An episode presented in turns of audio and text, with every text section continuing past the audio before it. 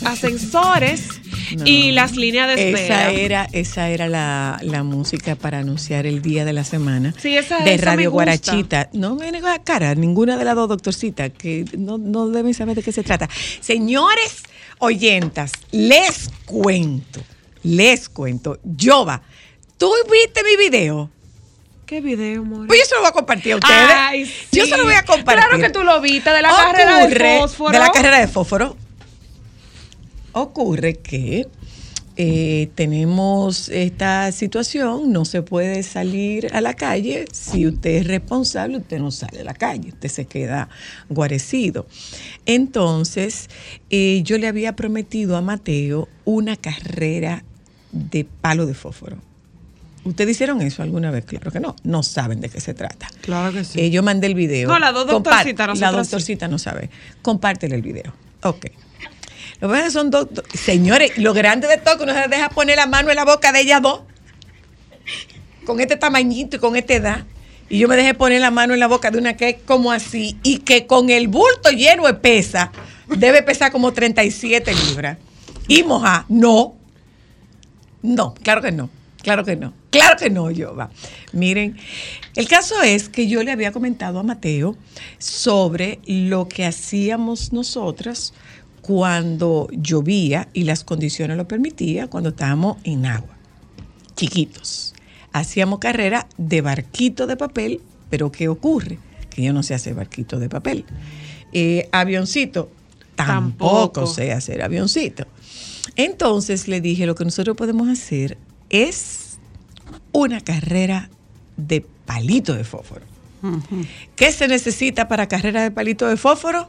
Un fósforo Agua, y varios fósforos más. un contén, fósforo y corriente. Te falta una, una ¿Cuál? actitud, muy buena actitud. No, no hay que tener actitud. Pase eso, no hay que tener actitud. Está ahí el video, Joa. ¿Eh? Entonces. Ay, le le dije- rayo Mateo porque él se puso le su dije- nombre, mi Le amor. dije a Mateo, mira lo que ocurre. Si hay gente que apuesta que con para hacer esto, le dije, para hacer esto tenemos que esperar que las condiciones estén dadas. Y eso significa que no haya viento ni que esté lloviendo torrencialmente porque no podemos, yo no puedo exponerte. Yo lo hubiera hecho por mí, pero yo no puedo exponerte. Entonces, bajamos a hacer la carrera de palito de fósforo. Está ahí, Jova. Yo, yo voy a compartirlo con ustedes. Yo lo voy a compartir con ustedes. Mucha, y, y fue como una fue como una, un- un- una invitación al recuerdo, sobre todo porque hay mucha gente, hay muchos niños que no saben que eso se hace. Hay muchos niños que se aburren y que no encuentran cómo divertirse cuando por obligación están encerrados durante tres días. O sea, era trancado durante tres días. Entonces bajamos con unas capas puestas y nos fuimos a la cuneta y la cuneta tenía corriente suficiente. Hicimos cuatro carreras. Hicimos cuatro carreras. Él la ganó todas. Él ganó, él Ah, las sí, ganó Rayo todas. Mateo. Él las ganó todas. Entonces, identificamos los palitos. Eh, no pudimos hacerlo de barquito de, de papel porque eso no se me da. Eh, sí vi en YouTube que se puede hacer con corcho. Se unen corcho con un palillo, y, se le, hace, y se le hace una velita. ¿Mm? Entonces, ¿Cómo ahí así? está. Vamos a compartirlo. Ay, Mírenlo ahí. Mire, de verdad. Lo vamos a compartir. Mira, Mira, eh, mira, mira. tú estás viendo. La, pena es que, espérate, Espérate, déjame ver, yo le puedo poner el audio desde aquí.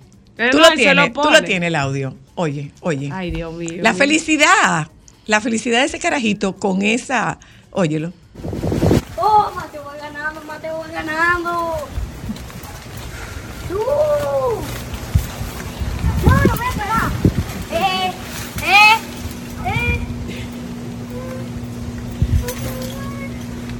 Oh, Ya está llegando. ¿Quién es el triunfador? ¿Dónde está? ¡Se quedó Mateo!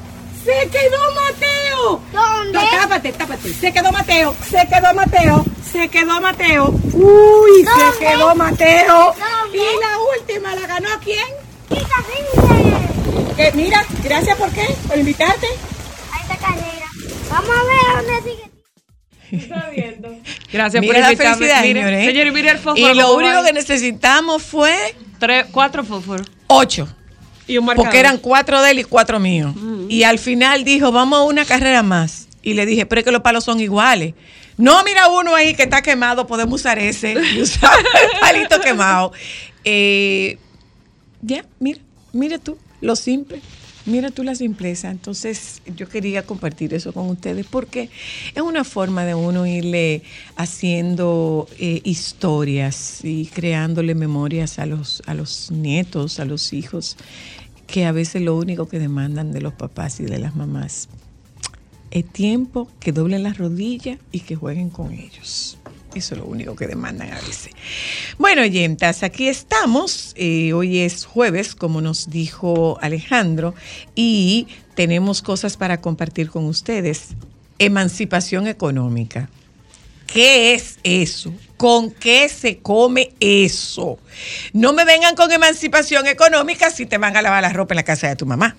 No me venga con emanci- emancipación económica si tu mamá hace la mitad de tu compra. No me venga con emancipación económica si la comida que tú te comes se hace donde tu mamá. No me venga con emancipación económica si eh, te planchan en la casa de tu mamá. Eso no es emancipación económica.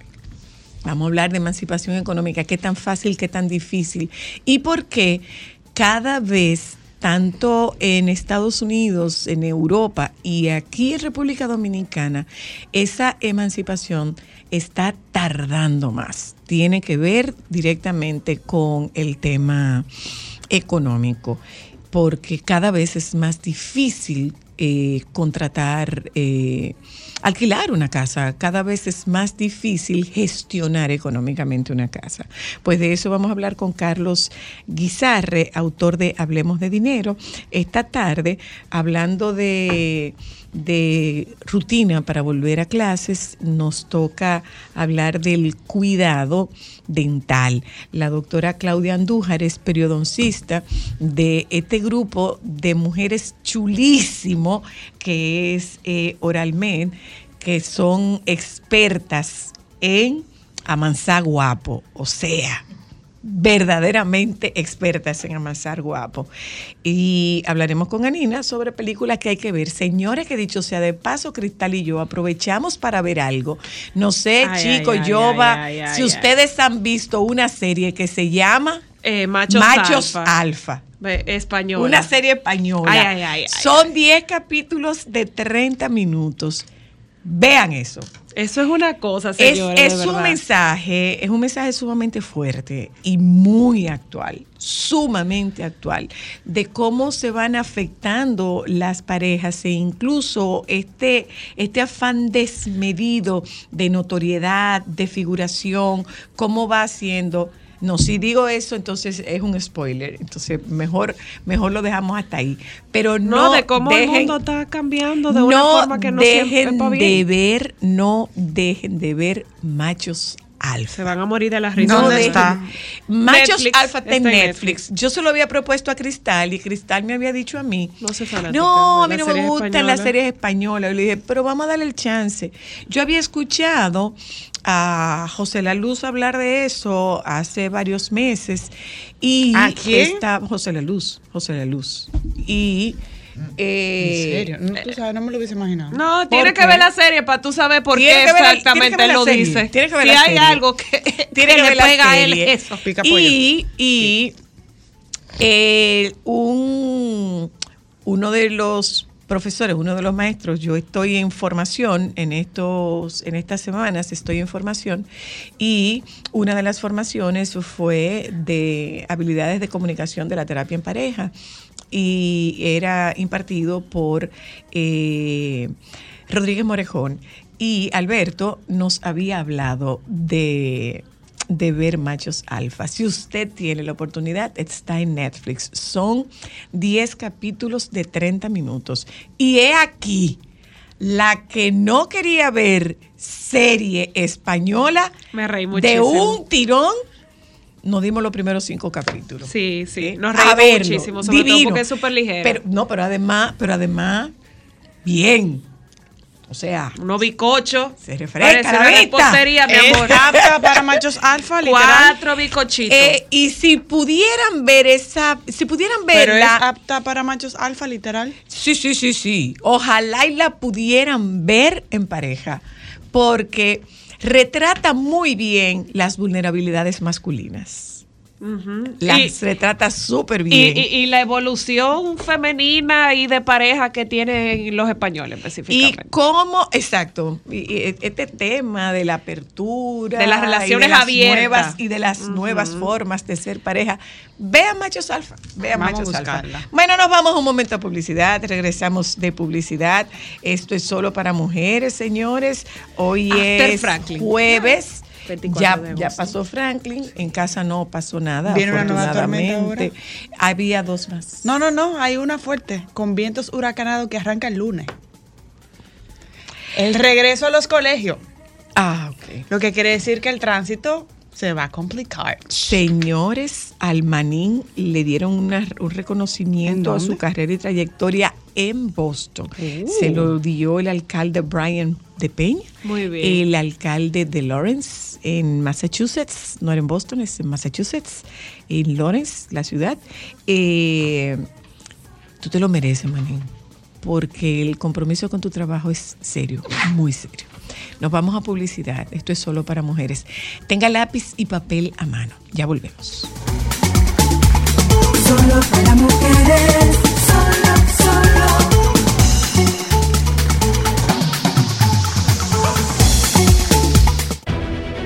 Sol 106.5, la más interactiva. Una emisora RCC Miria. Tempranito cuando me levanto. La pureza tiene nombre, azúcar cristal de caña. Cristal de caña es natural. Naturalmente dominicana, procesada con los más altos estándares de calidad, disponible en supermercados y colmados en todo el país. Llegaron las lluvias y con ellas las gripes. Atácala de inmediato con el dúo sanador de laboratorios Orbis, Mucoflex, un efectivo antigripal sin azúcar y cetadina forte. Excelente jarabe para la tos y alergias. Para salir de la gripe en un... Pídelo en tu farmacia favorita. ¿Y tú que pensabas que Laboratorios Orbis era solo agua? Consulte su médico. Solo para mujeres. Ofertas insuperables para que compres más por menos todo el mes. Ahora en Sirena. 25% de descuento en Ginger Milk línea capilar. Wala suavizante 1.5 litros, toda la variedad por solo 100 pesos. Malta Morena 6 pack 8 onzas 130 pesos. Y mucho más. Comprueba el ahorro en tu factura y en cada visita. Válido hasta el 31 de agosto. Sirena. Más ahorro, más emociones. ¿Sabes qué es estar conectado? Es poder reproducir tu playlist favorita todo el día. Es ver más horas de videos de gatitos en TikTok y ser la persona del coro que siempre comparte Wi-Fi. ¿Y tú? ¿Qué esperas para estar conectado?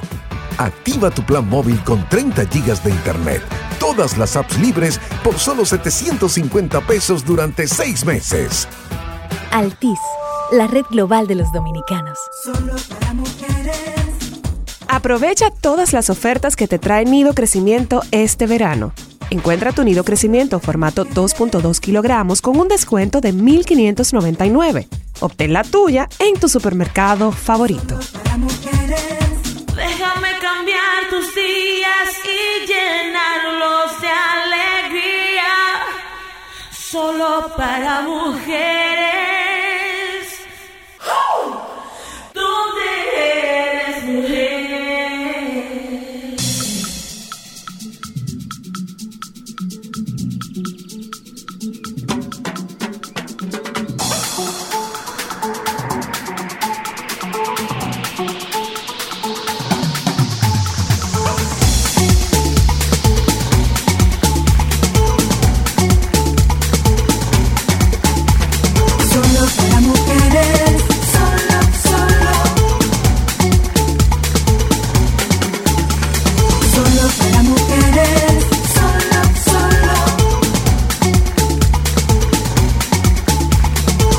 Para mujeres, solo, solo. Bienvenida, doctora Andújar. ¿Y cómo tú le puedes decir que doctor una carita tan joven? Dime a ver. No Mira, es tan joven, no es no tan es tanto. joven. Nos ayuda el color. Sí, piel. Nos ayuda. Mire, eh, doctora Andújar, su, especia- su especialidad es la perodon- periodoncia. Periodoncia e implantes dentales. ¿Qué, qué es la periodoncia, doctora? ¿Qué es la periodoncia? Eh, la periodoncia es la rama de la odontología que se encarga de lo que es el cuidado de la encía y todos los tejidos de soporte del diente, ya sea hueso, ligamento periodontal y encía, como ya mencioné. Tratamos todo lo que tiene que ver con salud periodontal y gingival, gingivitis, periodontitis, y a su vez con cirugía plástica periodontal, gingivoplastía, injertos de hueso, ¿Y qué es la ciru- cirugía plástica periodontal? ¿Y qué es? Estética rosa. ¿Cómo es la cosa? Estética rosa. ¿Qué es la estética rosa? Eh, la estética rosa es simplemente darle, moldear la encía. ¿Cómo Tú así, tienes doctora? una estética blanca, es el diente per se, la parte blanca.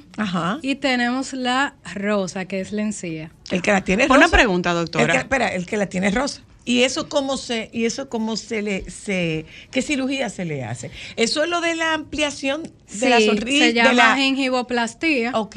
Que por eso le digo porque hay gente que tiene como, gingival. el que tiene como mucha encía. Gummy smile o sonrisa gingival, se le dice. Esos pacientes que tienen los dientes bien pequeñitos. Entonces nosotros, O es que tienen demasiada encía para poco diente. bueno, O las dos cosas. las dos cosas. Eh, hay muchos tipos. Ya luego de que uno hace un buen diagnóstico con una serie de medidas que se deben de tomar en cuenta, entonces ahí determinamos si es mucho hueso y mucha encía. Lo que pasa es, doctora, que nosotros los desconocedores creemos que lo único del diente es lo que se ve.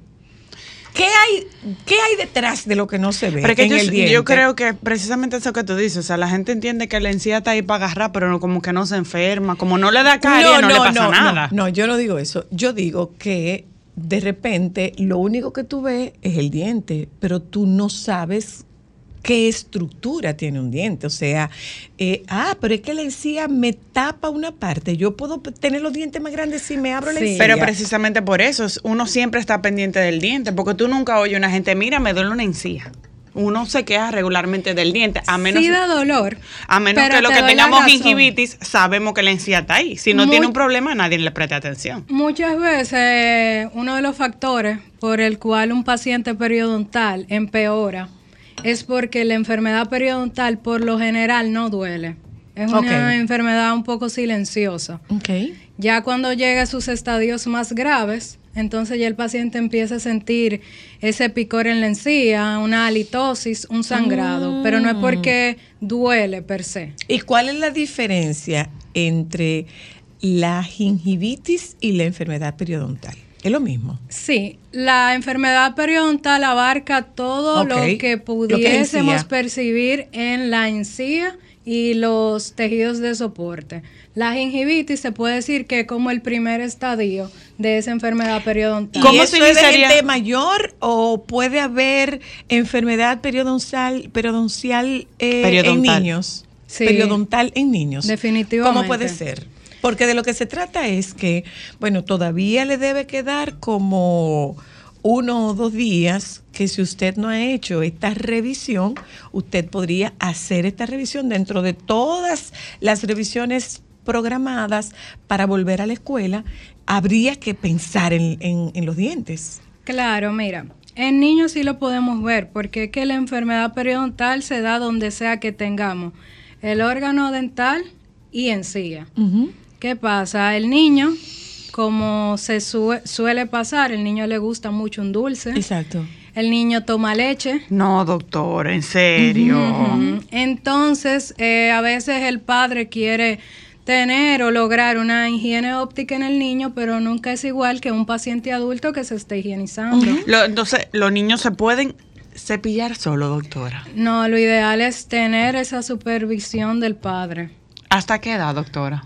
Aproximadamente hasta los seis años que ya el niño va agarrando un mejor hábito, tiene más control en sus movimientos. Entonces, eh, ese niño no se cepilla bien, esa, esa- ese ligero acúmulo de, De comida se, se convierte en materia alba. Y ya luego de unos días esa- ese cálculo, ese sarro se va mineralizando, se aloja por debajo de la encía del niño y ahí es donde viene la gingivitis. O sea que los niños tienen que ser sometidos también a profilaxis. Sí, claro. Cada muy seis meses. Desde muy tempranito. Desde el primer diente que le sale al bebé, el papá debe de llevar al niño. Las caries pueden salir incluso antes del año.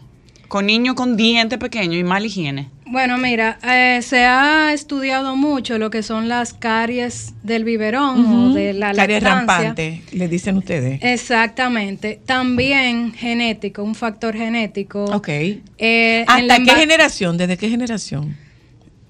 Eso no te lo puedo decir claro.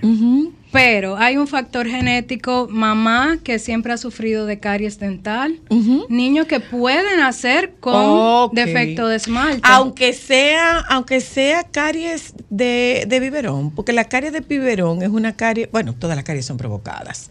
Aunque se trate, aunque se trate de un tema de caries de biberón, ese niño puede eh, eh, eh, ser más propenso. Más propenso. Puede ser más propenso. Puede ser más propenso porque puede nacer con un gen que de por sí eh, le da alguna malformación a nivel del esmalte y ya si el niño nace con una deformación a nivel del esmalte, entonces va a ser más propenso.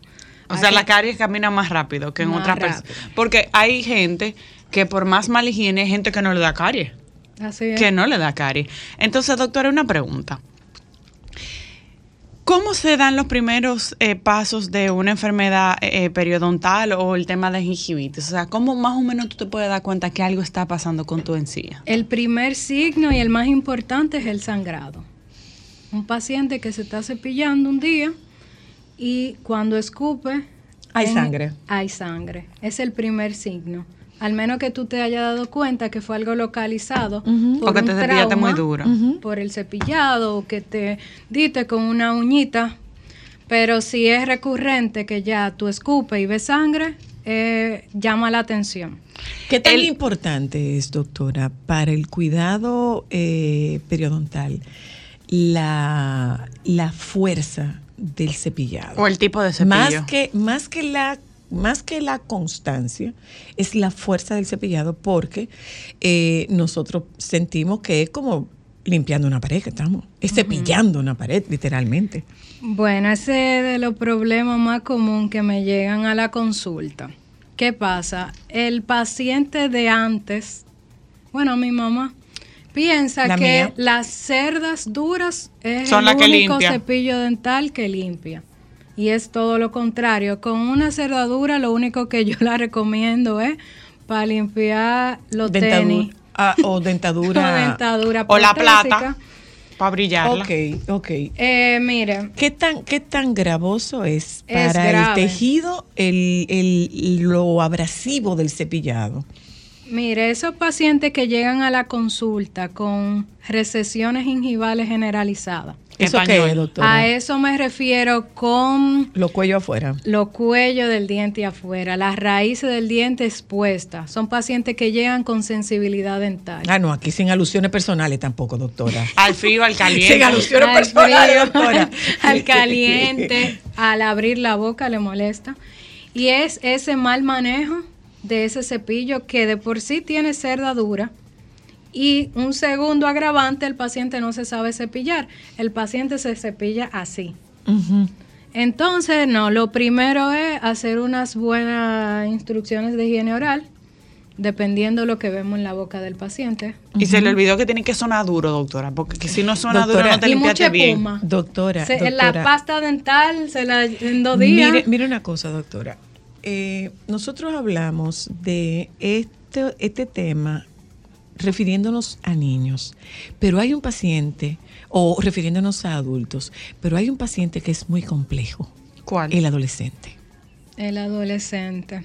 ¿Cómo, cómo lidiar? Que no se baña ni se cepilla tampoco. Eh, bueno, quizás no se sabe cepillar, eh, tiene ortodoncia y podría tener un poco más de cuidado con la higiene por la ortodoncia porque le deja rastros y no es agradable delante de sus amigos. Sin embargo, el que no tiene la ortodoncia probablemente se puede pasar dos días sin cepillarse sin ningún problema. Entonces, ¿cómo crear eh, eh, eh, prácticamente la intención de que ustedes participaran en el programa esta tarde tocando ese tema es que nos dirijamos particular y específicamente a esa población que ya es grande, que por razones obvias no necesita supervisión, pero que no tiene cuidado en dientes y lengua. Sí. Mire, esos Que pacientes. hay una tendencia ahora en la lengua, la cosa esa de los palitos para limpiarse la lengua. Eso es lo último ahora. Sí, es muy bueno. Mm. Sí, son buenos. Lo- Tú dices el limpiador de lengua. Sí, que es como una, una cosa rara. Pero entrando en tema de los adolescentes con ortodoncia. Nosotros allá en Oralmed sin, y los sin ortodoncia. tratamos de motivar al paciente antes de iniciar el tratamiento de ortodoncia o cualquier tratamiento. Pero quíteme el de ortodoncia y hábleme del que no De- tiene ortodoncia, porque el que tiene ortodoncia, adivine qué, tiene una visita vigilada. Sí, vigilada. Y, y Cada hay, hay 21 un días. seguimiento. Y el que no tiene ortodoncia, que hay que amarrarlo para hay que llevarlo, para llevarlo donde, el- donde el dentista. Motivación. Mira, a mí me lo refieren porque yo soy la, a mí me ven como la doctora mala de la clínica, ¿En la periodoncista, serio? sí. Porque por lo general al paciente le gusta ir porque le ponen su diente, porque le van a poner su ortodoncia, pero a donde me van a que yo le limpie los dientes, casi siempre.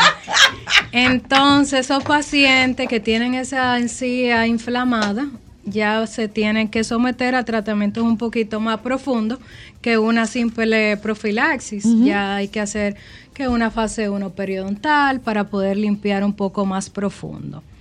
Yo utilizo mucho la motivación.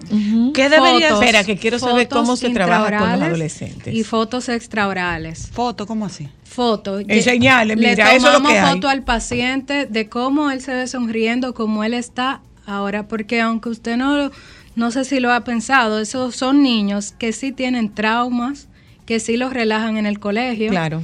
Y se ven un Mm. poco aprensivos. Bueno, yo, le puedo, yo le puedo decir, doctora, que este tema no pudo venir a, la- a mi vida rodeada de amigas con adolescentes, mejor momento, porque justamente en el día de hoy tengo una amiga que ella aprovecha y trae a su hija al dentista. Su hija vino en febrero.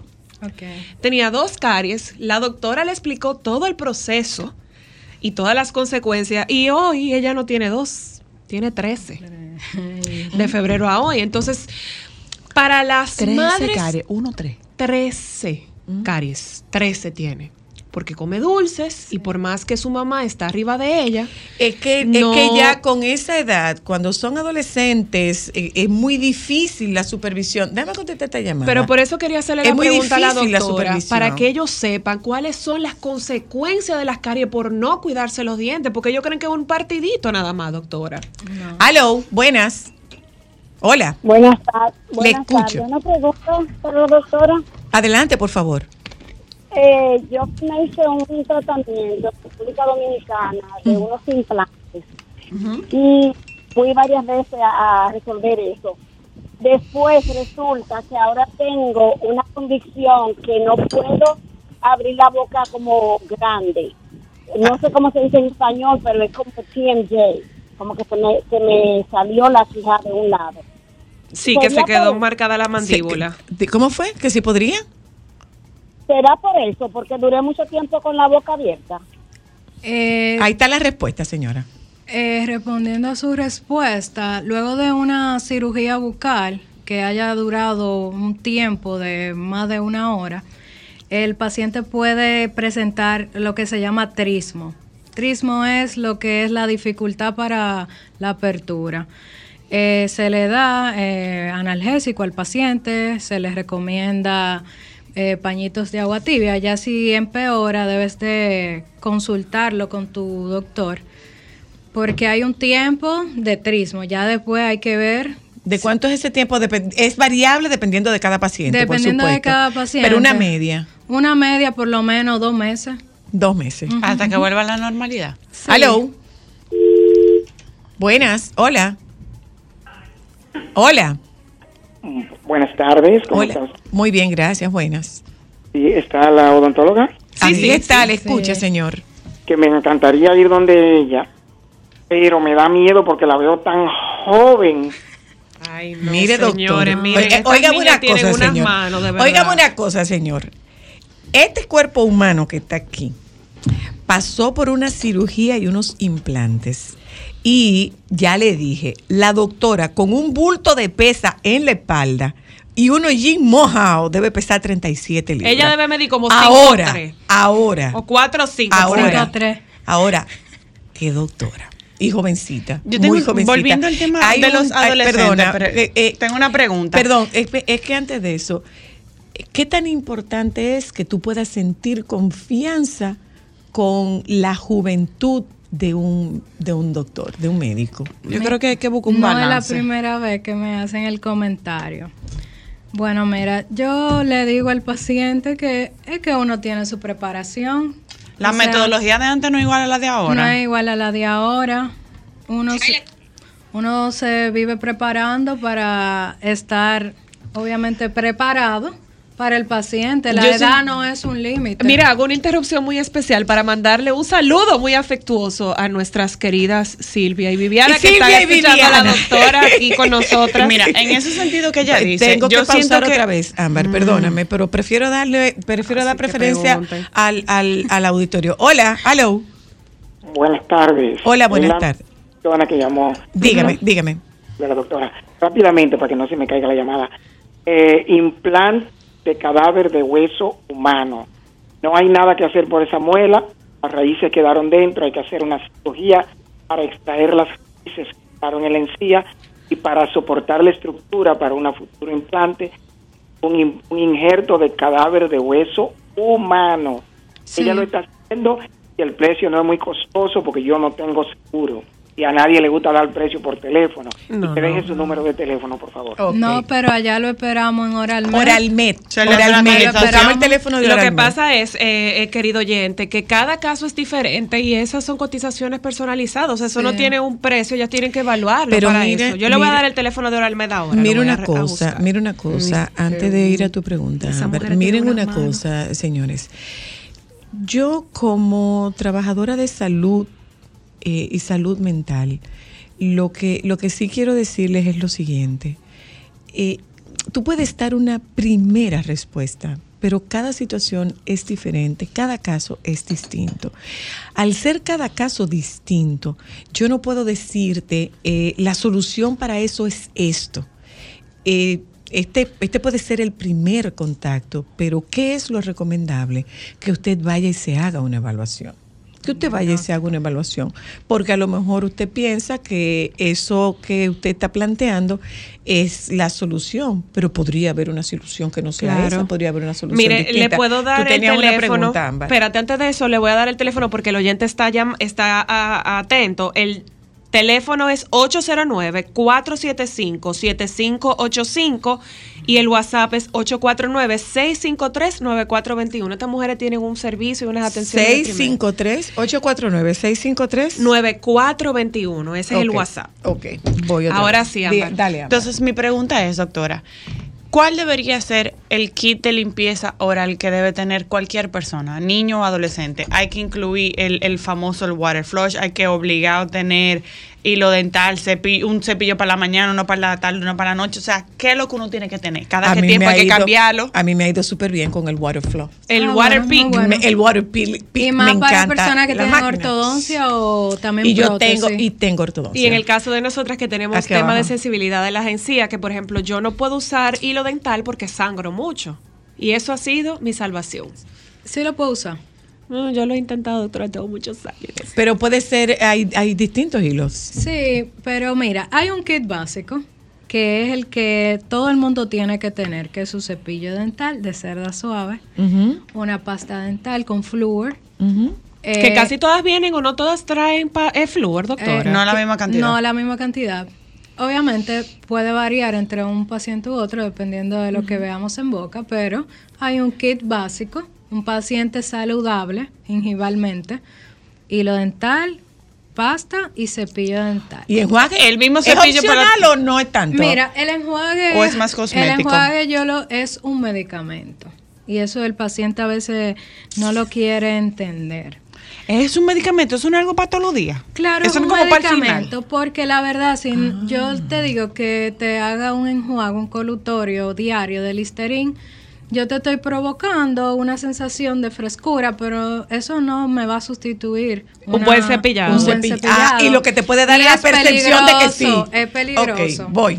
Hola, hello. Déjame decirle eso a Mateo cuando me diga, ¿y ustedes no tienen enjuague bucal aquí? Eso sirve como Hola. Usted va a dar una chuleadita, doctora. ¡Mira, muchacha! Varias ¿Pero qué es chuleaditas. Varias chuleaditas. ¿Qué Claro. es esto? Ah, pues tú ves si alguien te puede cometer ¿qué una, sopa de cebolla. Hola. Ahí, para No matar estoy, no dragones. estoy- le escucho, no estoy entendiendo. Le escucho, le escucho, le Sí, yo escucho. le quiero hacer una pregunta. Adelante, adelante. Mire, yo tengo un... mi- los dientes de arriba yo me lo puse. Y abajo tengo todos mis dientes, los molares y algunos, los caninos y algunos molares. Entonces, yo no me quiero despedir de ellos. Claro. Entonces yo pienso, ¿me lo tengo que sacar todo y ponerme otra cosa abajo o me lo dejo o me puedo dejármelo? Eh, todo depende. Si sus dientes remanentes en boca, lo que usted me mencionó, están en salud, entonces uno le hace un buen diagnóstico para ver qué tipo de prótesis se le puede colocar sin que se vean afectados esos dientes pilares. Ya si son dientes que están comprometidos periodontalmente o con caries muy profundas que llegan a la raíz, entonces eh, ya sí se toma la decisión de extraerlo, pero no necesariamente. Ok, voy al teléfono otra vez. Buenas O tardes. sea, Hola. antes de la Sí, Hola. hola, buenas Sí, tardes. Le escucho, le escucho. Sí. Adelante. Tú dijiste la palabra clave. ¿Cuál? Lo único que es, que no es para que es para una sola persona es la odontología. Tú mandas un zapato, y a- no te sirve a ti, a cualquiera le puede servir. Un traje, un vestido. Si hay un paciente que dejó un trabajo en un centro odontológico y él no volvió, se perdió. No le puedo poner más nada. Eh, Tienes razón. Dios mío, qué oyente, Eh, más verdad. inteligente, qué oyente más inteligente. Yo no puedo ponerme el Invisalign. Hola. por ejemplo, ¿de qué No me, lo puedo poner, no me lo puedo poner yo.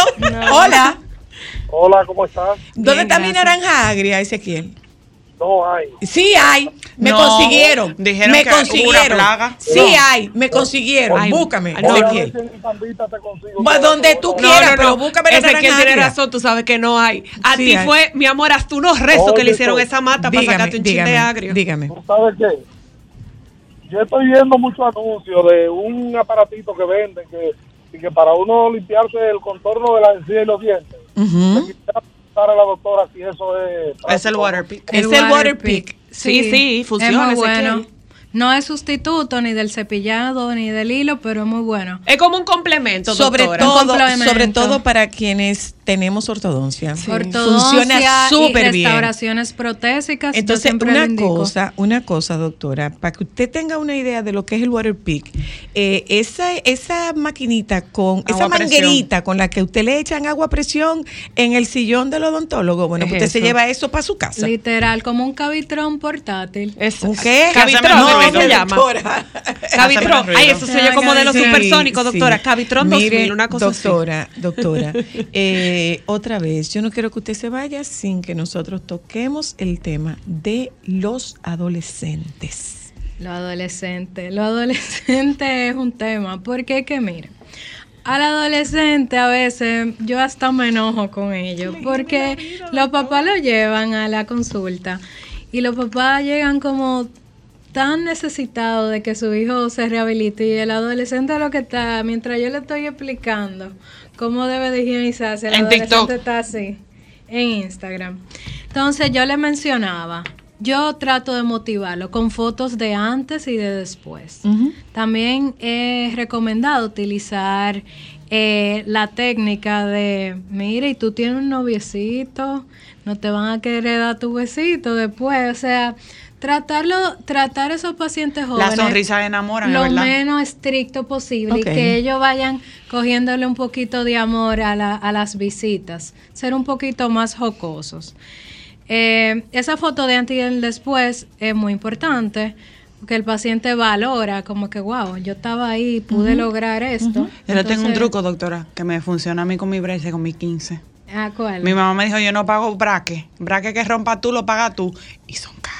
Sí. Empiecen a cobrárselo para que usted vea Pero cómo va a cambiar de los que tienen- mire, de lo que eh, no tienen ahí es eh, más complicado. Entonces si son acaso- pacientes, eh, por último, que yo no espero seis ni ocho meses para volverlos a ver. Ok, usted lo pone las, las Yo les voy visitas más dando frecuentes. Una, un- una de alta temporal. Mira, ok. tú estás muy bien, pero yo no te puedo soltar tan rápido. Ok. Yo te voy a ver en dos meses primero. En esos dos meses yo lo veo, lo felicito. Siempre es bueno decirle algo positivo, no todo negativo, porque él va a decir, entonces, ¿Para qué me voy a cuidar si mira cuáles son las consecuencias? algo positivo debe de salir en esa cita. Ok. Eh, irle haciendo sus puliditos, que no siempre sea una limpieza tan, tan rigurosa. Ya luego le digo, bueno, tú vas muy bien, nos vemos en cuatro meses. Ok. Luego a los seis meses. Y ahí uno le va dando su de alta definitiva cuando se la van ganando. Imagínese usted, si él le dice que se bañó y no se ha bañado, ¿le va a decir que se cepilló los dientes? Sí. claro que le va a decir que se Ella cepilló dice los dientes sí. y no se lo ha Mire, cepillado. adolescente que ¿Eh? se respeta firmaba mucho vale. ¿Ustedes creen que no van a firmar vale para Pero hay muchos buenos, hay muchos buenos Claro también. que Hay sí. niños muy Y bien eso se les comprometidos. quita, Pero lo, lo que, doctora. lo que ocurre con eso es, por la razón por la que le hemos invitado, y yo reitero, doctora, es porque es muy difícil llevar el adolescente voluntariamente a la consulta. Entonces, lo importante es crearles algún nivel de conciencia del valor y la importancia de su higiene, porque el adolescente en su cerebro todavía no ha completado la formación del área donde está el después. El adolescente todo lo ve con miras a de una vez. Eso es muy importante. Entonces, El papá. usted le dice a un adolescente que tú mañana vas a necesitar los dientes, el adolescente no quiere que le hablen de mañana, el adolescente quiere que le hablen de hoy. Entonces, estos dientes me están funcionando, yo no tengo ningún inconveniente. Mañana, bueno, pues mañana averiguamos.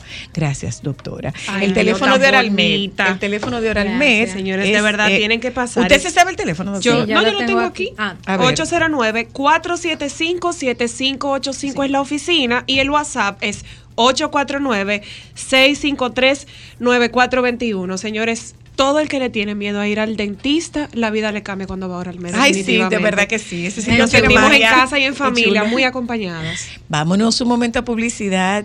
Regresamos está con de publicidad. Anina está con nosotras, pero además, eh, emancipación. No me hable de emancipación si la ropa te la lavan en la casa de tu mamá. Solo para mujeres,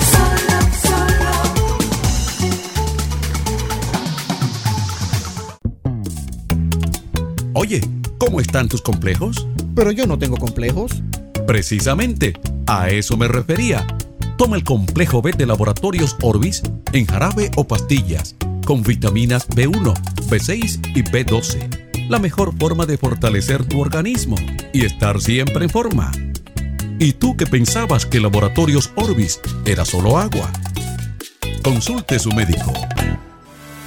Ofertas insuperables para que compres más por menos todo el mes. Ahora en Sirena. 25% de descuento en Ginger Milk línea capilar. Wala suavizante 1.5 litros, toda la variedad por solo 100 pesos. Malta Morena 6 pack 8 onzas 130 pesos. Y mucho más. Comprueba el ahorro en tu factura y en cada visita. Válido hasta el 31 de agosto. Sirena. Más ahorro, más emociones. Todos los fines de semana son especiales en Jet Set. Ven a bailar y disfrutar en el ambiente más exclusivo y confortable de la ciudad. Especial en bebidas nacionales e internacionales. Viernes y sábados. Fin de semana en Jet Set. Celebra tus momentos especiales con nosotros. Reserva ahora. Teléfono 809-535-4145. WhatsApp 829-761-3145. Fin de semana en Jack Set. Déjame cambiar tus días y llenarlos de alegría. Solo para mujeres.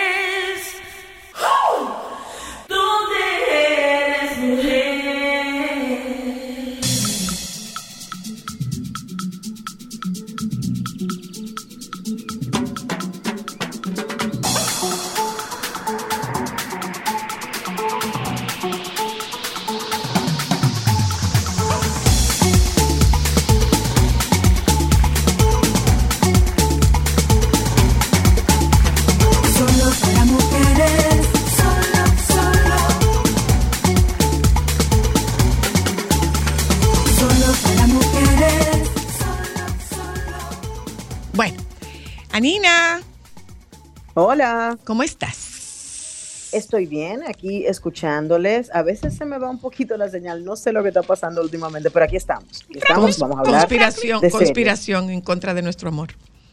Debe ser, debe ser, en contra de nuestro amor y, y darle a la gente cosas lindas para que vea en estos días y, y despeje un poco la mente. ¿verdad? Mira, hemos Ay, mira, con esa visto, serie que no hemos logramos. visto machos alfa. Oh, sí. Anina, esa serie es perfecta para despejar. O sea, esa serie te, tra- te quita Pero divina, todo. divina, divina, divina, divina, divina. Es la divina. trama, ¿verdad? Es la trama. Díganlo la es trama. la trama y es la química de ellos cuatro. O sea, es genial, de verdad. Yo logré que estaba muy tensa y vi, nosotras la vimos y nos relajamos y gozamos muchísimo bien. Tenemos todavía pendiente, ¿cómo se llama, Cristal? Eh, la película que estábamos viendo que es con Emma Thompson. Eh, qué sé yo qué leo, te voy a decir ahora. Ah, eh, sí, sí, sí, la que ella es una mujer mayor, con Ajá, un joven menor. Que con- no, no, no, con un joven No menor. menor, no. no menor, con un, que con un joven adulto. contrata, no, no, no, ella contrata ¿Un gigolo? un trabajador sexual porque ella es Ah, viuda y en 40 años de matrimonio nunca, ha tenido un orgasmo. Y como Emma Thompson es fabulosa, esa película debe Y ser. como la trama es muy buen mozo, también estamos buen bien ahí. Eh, eh, es una, esa recomendación me la había hecho mi amiga Tania Báez, mi amiga hermana Tania Báez.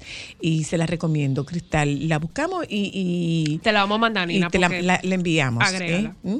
Un abrazo, Perfecto, Nina. Comencemos. ¿Qué nos propones para ahora, para esta semana? para este Bueno, les propongo una serie de televisión que justo estrenó su segunda temporada en el día de ayer. Se llama El Oso, The Bear. Eh, y Yo me he convertido un poquito como en evangelizadora De esta serie. porque la verdad es que es una serie, eh, es de lo mejor que he visto en la televisión en los últimos años. Sí, ya vimos Succession, ya vimos muchas otras series, pero esta serie eh, le tengo un amor particular. Primero, porque mezcla eh, dos de las cosas que más me gustan. Una buena trama, un buen guion, y no estoy hablando de trama buena moza, sino de- del guion en sí.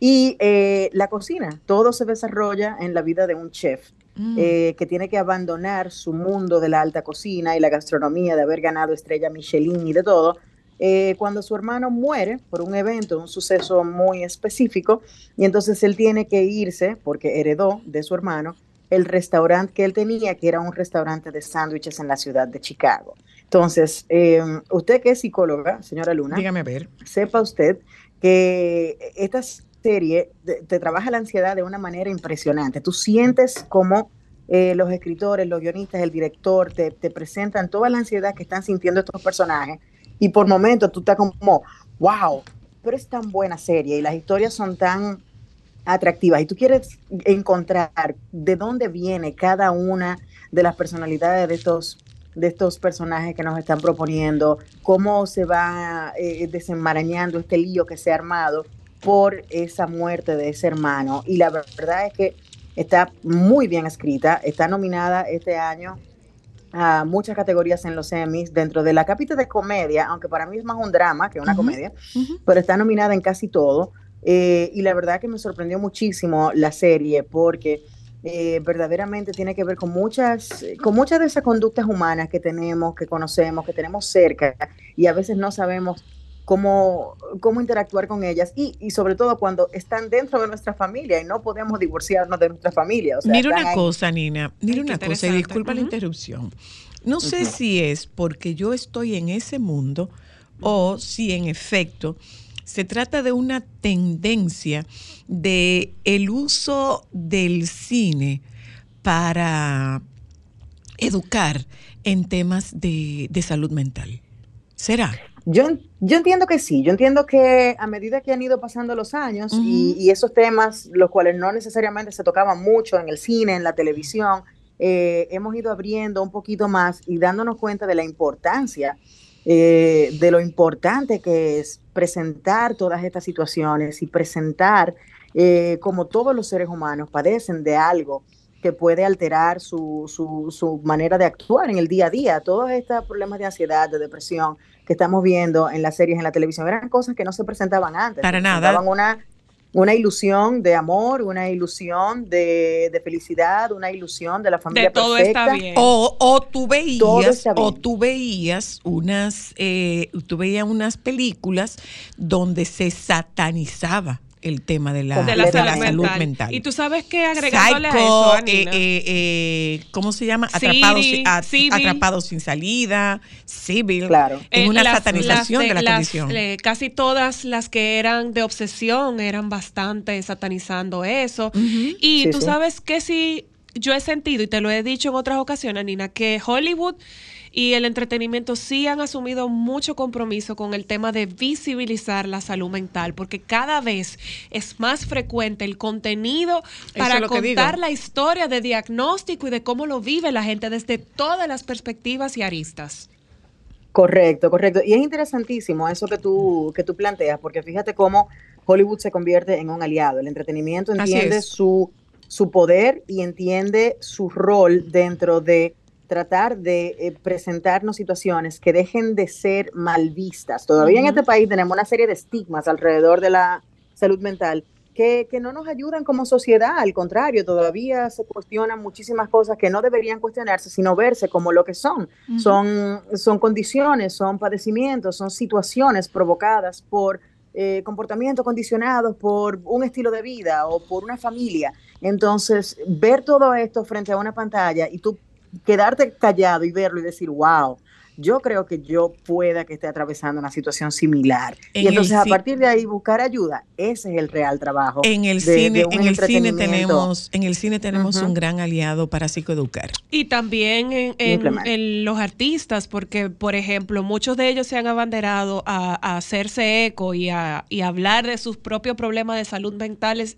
y diagnósticos, que hace que el que consume sus productos diga, wow, pero esta gente que lo tiene todo, están pasando por esto, o sea, que no soy superhumano, me puede pasar a mí y tengo un aliado que se identifica con lo que yo vivo y lo visibiliza. Así es. Ay, sí, de verdad. que Correcto. Muy buen trabajo. Correcto. Esto, esto para mí eh, ha sido muy interesante de explorar y de conocer y de ver y darte cuenta que si una persona padece de un problema de adicción, no es que son unos simples loquitos Ujú. que, Sí. que, se, que se engancharon en la droga. Y no, no, no, hay un problema real. La adicción es una enfermedad y afecta. Entonces, ver cómo se ponen de manifiesto todas esas cosas son, son, son buenos augurios para lo que es una, una, un mundo del entretenimiento responsable. Es. Y yo creo que por ahí vamos. The Bear específicamente, así como la serie Succession, que pone de manifiesto esta vida cinco estrellas de personas que, eh, de personas que, denme un segundito, que, eh, ok, ya, se fue, ok, Eh, de personas que, que tienen una vida lejos de la de nosotros, pero padecen de los mismos problemas, ¿sí? Así de los mismos problemas de ansiedad. Y que, y Eh, que le- y ellos y que les va y que les va peor. ¿Por qué? Porque se supone que tú tienes una vida ideal, entonces tú no puedes salir con que tú tienes una vida que no es tan ideal. Claro. Porque ahí viene, ahí viene la frasecita de de qué se queja si lo tiene todo.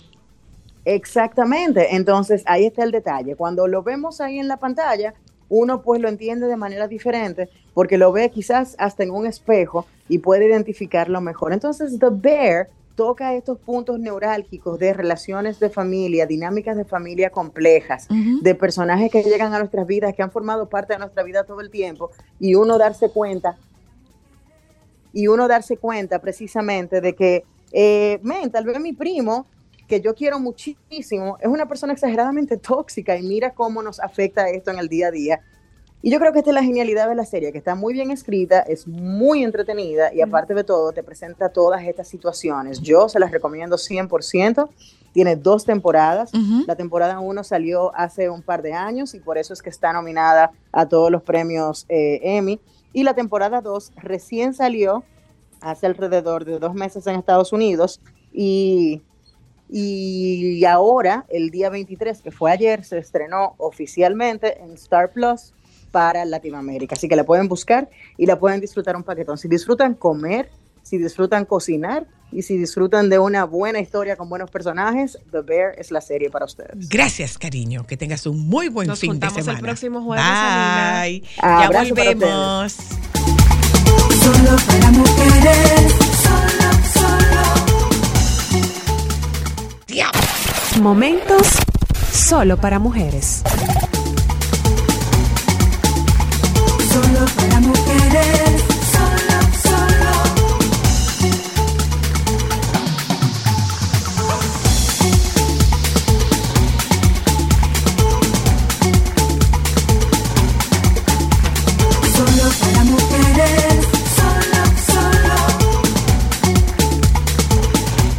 Días viene María, una de, de las chicas de, del grupo RCC Media, y me solicita una entrevista para ella terminar su trabajo. Y su trabajo era sobre, era Ámbar, Alejandro, era sobre emancipación en jóvenes adultos. Y habíamos leído un artículo, eh, creo que del país, que hablaba de que cada vez era más tardía la edad de emancipación de los jóvenes adultos en Europa. España particularmente. Justamente tengo el artículo aquí, señora Luna. Eh, eh, los jóvenes no pueden irse de casa. La edad media de emancipación supera por primera vez los 30 años. La pérdida de poder adquisitivo de los jóvenes es del 20,6% de los que trabajan está en riesgo de pobreza o exclusión social. Y la subida ininterrumpida de los precios de la vivienda, el alquiler medio supone más del 80% del salario medio de un joven. Hacen casi imposible que la juventud española se independice. Así lo refleja el Observatorio de Emancipación del Congreso de la Juventud de España.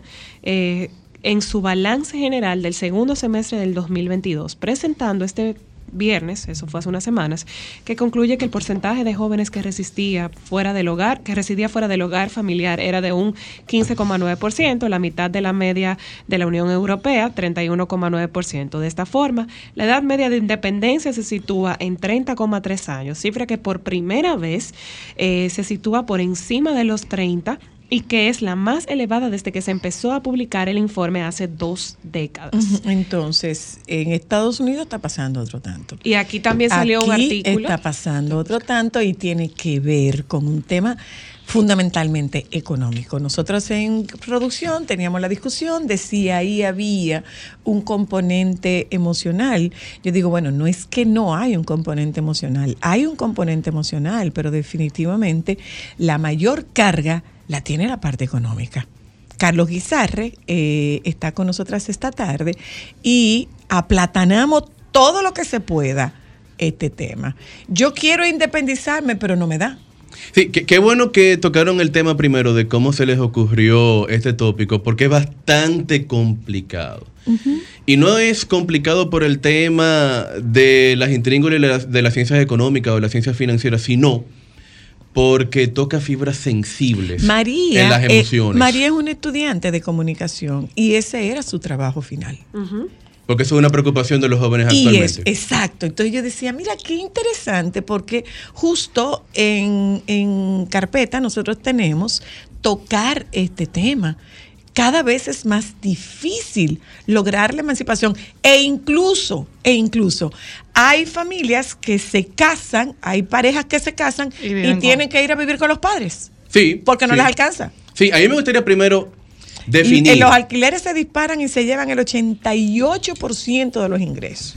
Me gustaría definir primero qué es emancipa- eh, emancipación económica. Exacto, por y favor. es la capacidad de asumir todos tus gastos personales y los de tus dependientes con el fruto de tu trabajo. Eso es emancipación económica. Tú no estás emancipado aunque trabajes, aunque ganes un salario, si no tienes la capacidad de solventar todo lo que esperas gastar, tanto fijo como variable, eso es otra cosa, en el transcurso de un mes. Ahí tú no estás emancipado. Tú solamente estás emancipado si tu salario te da para cubrir tus... Todo. Eh, bueno, eh, el, Todo sin ayuda. el concepto todo es peligroso. Tus gastos, lo que, lo que tú pretendes gastar, la manera en la que tú pretendes vivir. Pues nos quemamos todo ahí entonces en emancipación. Bueno, eh, eh, eso es emancipación. Y me gustaría diferenciarlo de independencia financiera. Ok, por favor. Porque, porque una cosa es emancipación económica y otra cosa es independencia financiera. La Establece independencia, las diferencias. la independencia financiera entonces es tu capacidad de obtener ingresos que te permiten solventar todos tus gastos sin necesidad de emplearte con un tercero. Ahora, tú puedes estar emancipado. Ah, mira qué bien, Carlos, porque eh, cualquiera pensaría que independencia económica es porque yo pago todos mis gastos y no tengo un empleador. Eh, no, no. eh, independencia financiera es tú ser capaz de solventar tus gastos con ingresos que no dependen de un empleador. Ahí que, que, tú tienes tres apartamentos y lo alquilas, que tiene inversiones y te rentan. Que, Vive, que- tú tienes un que- que- negocio. Que, escribiste un libro, como en mi caso, que Ah. escribí Hablemos de Dinero. Muy bien, está en Kindle. Amazon. Está en Amazon, lo pueden comprar allí, vale 7,99. Apoyen la independencia financiera de A- Carlos. Apoyen mi independencia financiera, Vivo de una por favor. herencia, ¿implica eso también o no? Sí, hay- eh, sí, ya, ya la herencia, como ya desapareció el proveedor, sino que tú por medio de esa herencia te conviertes en tu propio proveedor, ahí tú eh, entra la parte de independencia El profesional financiera. independiente es un independiente financiero. Puede ser. Sí, no, eso es peligroso. El tema de los autónomos o los profesionales independientes, ahí hay una nebulosa importante porque eso depende de qué tanta eh, contratabilidad. O sea, ¿qué, qué tanta capacidad tiene para contratarse esa Lo eh, que tú persona? ofreces. Puede decirse que un que un dentista o un médico o un psicólogo es independiente financieramente. Bueno, se puede quedar acostado en su casa y aún así obtiene dinero. No, no. Eso eh, eh, eh, Ah, es, no, es compli- no. es complicado. ya, ya, ya. Es muy com- Ya- po- ya por entendí el concepto. Por eso yo, yo vine porque acepto los retos, pero este tema de la emancipación financiera, eso toma, eso toca mucha sensibilidad. Porque luego vamos a hablar de salario, vamos a dar algunos consejos y me gustaría eh, acotar que no todo el mundo ni tiene las mismas oportunidades, ni tiene las mismas capacidades. Señor, esta tormenta lo desveló. Mientras algunos de nosotros estábamos en nuestra casa tranquilos, eh, con el... Viendo Netflix, Viendo Netflix. con un techo, un aire prendido o, o, o estando en la casa. ¿Verdad que sí? Hay gente que la pasó muy mal ayer. Entonces, así mismo pasa a nivel económico y por eso no me gustaría, sin más, sin hacer ese comentario, simplemente venir, señores, tienen que hacer esto y, y- y lo otro. La y- realidad de cada quien aquello". es muy distinta. Porque, excelente, la realidad de cada cual es muy distinta y por eso esto es terreno pantanoso. Sin embargo, cuando terminemos de aclarar el concepto, podemos compartir algunos tips. Porque eh, si bien es cierto, eh, soy la ámbar, eh, cristal, que eh, todo el mundo tiene circunstancias diferentes, todo el mundo puede mejorar. Sí, Sí, sí, claro que Todo Todos tenemos la misma capacidad. O las oportunidades. No, no, no necesariamente. Ni una ni la Podría, otra. pod- podría ser un tema. Quizás podría todos ser un podemos tema tener de- la misma Ve, ve la complicación del tema. Yo creo que todos podemos tener la intención, pero no necesariamente la capacidad ni las oportunidades, porque cada quien en los diferentes rangos. No todo el mundo tiene intención de mejorar. Bu- Bueno, em, Lo, lo- lo que más vale es la intención. Lo que más vale es la intención. Ahora, Mm. aunque no todo el mundo tenga la oportunidad ni la capacidad, sí hay oportunidad. Todo el mundo tiene alguna oportunidad y todo el mundo tiene alguna capacidad. Aunque no Sí, sean sí, iguales. sí, sí, sí. Querer es poder en la emancipación. Sí, definitivamente. Querer es poder. Esa es la mitad del pleito y luego el que quiere realmente traza el plan para seguir adelante. Ahora estamos hablando.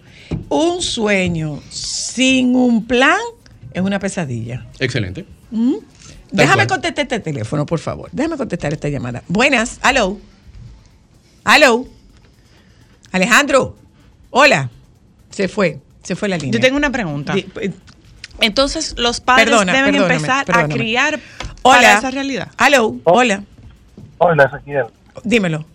Oye, pero qué tema más bello y sabroso. Adelante. Ah, ya lo Dale, sabe. Ezequiel, dale. Me habría encantado que Liechichi estuviera aquí conmigo en la guagua escuchando. Ya ella, ya ella está en ese proceso, ya cumplió 18 y está en ese proceso. Pero mira, para contarte sobre la experiencia, yo desde los 13 años, ay, ya yo tengo 44, como de, de- de una época diferente a la de ahora, pero yo desde los 13 años estoy viviendo de manera independiente prácticamente en Santo Domingo. El día 4 del próximo voy a tener 33 años de la falda de Ya. Pero eh, eh, gracias a Ezequiel, mira lo que ocurre, que ese tiempo era distinto de este tiempo. ¿Y con qué está relacionado? Está relacionado con el poder adquisitivo, está relacionado con la ambición, el estándar de vida, o está relacionado con las oportunidades que el mercado te ofrece. Pregunta. ¿Poder y valor adquisitivo serían lo mismo en No, este no, caso? no, no es lo mismo. No, no, no. no tu porque poder adquisitivo es lo que tú puedes conseguir con tu, con tu Pero, capacidad. el- eh, tu es poder- lo mismo- Tu, po- tu poder adquisitivo es, es tu capacidad para conseguir Para el valor que tú es- necesitas. Exacto. O sea, Mm. esto puede tener un valor, este micrófono, pero eh, quizás yo puedo comprarlo o no. Ese es mi poder. Tu poder, exacto. Entonces- Entonces, perdóname, perdóname, para que nos vayamos a eso. Tiene que ver, Alejandro, eh, perdón, tiene que ver, Carlos, tiene que ver, Carlos, con eh, lo que era diferente antes, cómo se ha encarecido el costo de la vida, las ambiciones que, que tú tienes, ¿con qué está relacionado? Si, si fuera una pregunta de A, B, C De o selección múltiple. o cualquiera de Todas las ante- anteriores. o todas las anteriores, realmente todas las anteriores o cualquiera de las anteriores. Eh, él- ese señor estaba hablando de un concepto interesante. Eh, recuerda que en los últimos 30 años es que nosotros hemos pasado de ser una sociedad eminentemente rural a una sociedad eminentemente urbana. Ujú. Se daban muchos casos de gente que vivía en las zonas rurales y de repente quería una mejor vida. Y arrancaba, en, en buen dominicano, arrancaba para la capital, eh, digamos. Y allí, pues, con su voluntad, con su arrojo, con su tesón, pues eh, llevaban a cabo la energía que es habitual entre los inmigrantes o el emigrante. El emigrante tiene esa energía de, de decir, bueno, yo estoy en el punto A, pero quiero vivir en el punto B y entonces haré, querer es poder, ¿eh? haré todo, porque quiero, todo lo que esté a mi alcance para que me vaya bien en el punto B. Es que yo no estoy muy clara de que querer sea poder, ¿no? A mí no me queda muy claro el querer es poder. Creo que es la mitad del pleito. Ahora estamos hablando. Es la mitad del pleito. Pero, pero no es el único ingrediente. No, claro que en no, Este, en claro este que no. pastel, en este pastel de conseguir querer no es suficiente. No, no. ¿Mm? Querer, no- querer y poder no están vinculados de manera intrínseca a menos que tú introduzcas otros elementos ahí dentro. Pueden ser las dos puntas de la lanza. Eso es así. Pero no necesariamente uno sea determinante del otro. Porque yo, porque yo, por ejemplo, por ejemplo, yo quisiera ir a Marte, pero no puedo. Ciertamente. Entonces, con que yo quiera, llegué a Marte. No, no llegué a Marte. ¿Entiendes? No, no me parece. Y, y eso a propósito de lo que tú planteas, de que la esto tiene muchas aristas. Entonces, si nos continúan, si nos continúan vendiendo la historia de que querer es poder. Y que el cielo es el límite. si nos continúan vendiendo la historia de que querer es poder, tú sabes que tú me estás dejando a mí como una persona que no tiene voluntad suficiente. Pregunta, Así. Carlos. Eh, ¿Para emanciparse o para independencia económica? Yo que Cualquiera nos de las en emancipación, emanciparnos. por favor. Eso tiene que ser algo cultural, es algo que debemos ir fomentando desde un principio. O sea, ¿cómo llegamos a plantar la semilla de la independencia hogareña de los hijos? Bueno, la crianza. La crianza. eh, Vamos, vamos a eh, hacer un ejercicio. Eso con- como el ahorro, hay que enseñar. Mira, vamos a hacer el ejercicio con hijos más grandes. No vamos a hablar de crianza, de cuando No, tienen no, no, no, no. Vamos Vámonos dejar- al, que, al, vámonos- que, al que se puede emancipar, que tiene un trabajo. Vámonos al muchacho de 20 o 21 años, consiguió un trabajo. Él no se puede mudar de la casa porque eh, no gana suficiente dinero, pero eh, puede pagar una factura. O sea, él puede comenzar a practicar. Y ese Mira, es el paso para, hacia la emancipación. Bueno, eh, O ese constituye un paso hacia la Ese emancipación. muchacho está trabajando, ¿verdad? Se puede comenzar a entrenar pagando una factura. Mira, a ti te va a tocar pagar la luz. Hay papás que no hacen eso. Hay papás que dejan a los muchachos que ganen el dinero que ganen y entonces nunca, le- nunca lo ponen a pagar nada, nunca lo ponen a comprar nada. Mira, a ti te toca hoy la compra. Y de repente ese muchacho con 19, 20, 21 años que tiene algún trabajito, posiblemente, ya comienza a saber lo que es la carga de un hogar. Pero también tú sabes O sea qué que esos pasa- serían los primeros pasos. Tú sabes, por qué- supuesto. tú sabes qué pasa en ese tenor, eh, Carlos. El hecho de que tú pretendes emanciparte, pero tú pretendes esa emancipación manteniendo tu mismo estilo de vida. ¿Cuánto tiempo le les costó a tus padres Llegar a construir el nivel de vida estás. que tienen?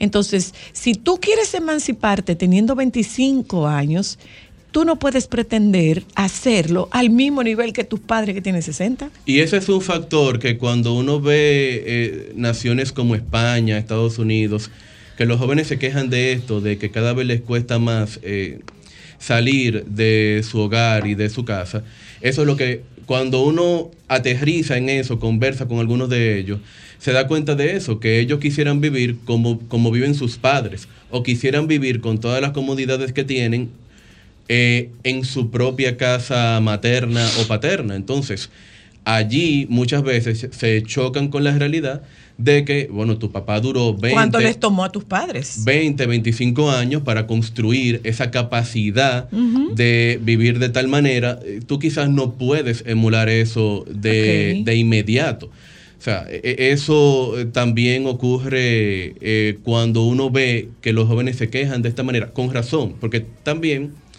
eh, tenemos que tomar en cuenta que el trabajo no es lo que era antes. Eh, la generación de nuestros padres y de nuestros abuelos entraba a un trabajo con 19, 20 años. Y se pasaba la vida ahí. Y se retiraba a los 70. Y en ese trabajo nacieron sus hijos, compraron su casa, amueblaron su casa. Ya el trabajo no es así. El trabajo no es así. Hay, ya uno entra a un trabajo y no sabe cuándo se va, pero también a veces uno está trabajando y está agotando, en nuestro caso son 44 horas eh, la, eh, la jornada, jornada laboral. semanal eh, de trabajo, pero también hay que tener otros ingresos, Claro, otras porque no da actividades, para nada. Porque no da, a veces no para nada, pero a veces no da incluso para, para la expectativa que yo tengo. Entonces, también hay un tema de expectativas Exacto. en torno a la emancipación económica. ¿Dónde yo quiero vivir? Ah, bueno, mi, mi papá vive en. Yo vivo con mi papá en una casa de, de zona A, digamos. Ah, pero a mí me da para mudarme en un apartamento de zona C. Y a lo mejor no me da para mudarme yo solo. Tengo que conseguir un amigo o una amiga para compartir el apartamento. no es algo habitual de nuestra realidad. nuestra realidad ahora está inclinándose a- hacia ese eh, a- hacia ese compartir Gasto de, conjunto. de- es- exacto de, de- Los roommates. de con amigos los roommates Bueno, la cultura de los Mm. roommates, no, no sé hasta qué punto se está, eh, se está enraizando. No conozco tantas personas que hayan tomado esa decisión. Porque una cosa es tú es mudarte un tema con, cultural una cosa es tú mudarte con tu hermano. Bueno, lo- los dos hermanos que se llevan dos o tres años máximo se mudan de la casa. Y otra cosa es tú salir y juntarte con un amigo o a veces hasta juntarte con un desconocido. Tú vas a Estados Unidos y vas a esas universidades donde la gente pues comparte nadie se fuera, conoce. fuera del campus y hasta ponen aviso, busco roommate. Exacto. Eh, eh, es alguien totalmente desconocido. Exacto. Eh, eh, esa cultura acá no está tan enraizada. Probablemente, de acuerdo a las expectativas de vivir en cierta zona, de cierta forma y en, en cierto espacio inmobiliario, sí habría que comenzar a tomar esas alternativas.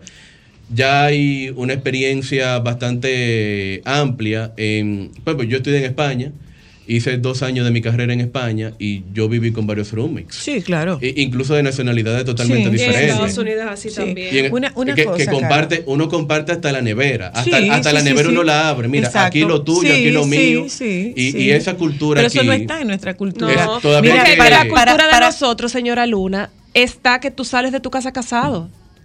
Esa hora que viene a darse, que la gente se está independizando, es aún estando soltero. Eso no es de antes. Ponte a ver. Pero ahora, eh, eh, y a, a modo de cierre, eh, Carlos, la realidad laboral económica, el panorama que nosotros tenemos ahora mismo, eh, con la intención de que si tú no lo logras, no creas que eres un fracasado, es que nosotros No tenemos una realidad y la realidad te permite la emancipación en este momento, esa es una pregunta, y finalmente, ¿Es oportuna esta situación para tu mudarte? A ver, el ahí caemos el tema de los salarios. Y eso es en el mundo entero. La situación laboral eh, es muy difícil para las nuevas generaciones porque eh, hay una convergencia de factores. Por un lado, la tecnología está avanzando mucho y hay muchos empleos que antes se necesitaban y ahora no se necesitan tanto. Eh, No hablemos solamente de la inteligencia artificial y todo eso, tecnologías más, eh, más humildes, digamos, ya están haciendo que el trabajo que hacían tres hace 10 años, nada más lo haga uno. Exacto. Otra cosa que pasa con la juventud es que se ha encontrado con que eh, generaciones posteriores han tardado más para salir también del mercado laboral Ok. y eso hace que no se produzca tanta necesidad de relevo y algunos jóvenes quizás no consiguen. ¿Es un buen momento?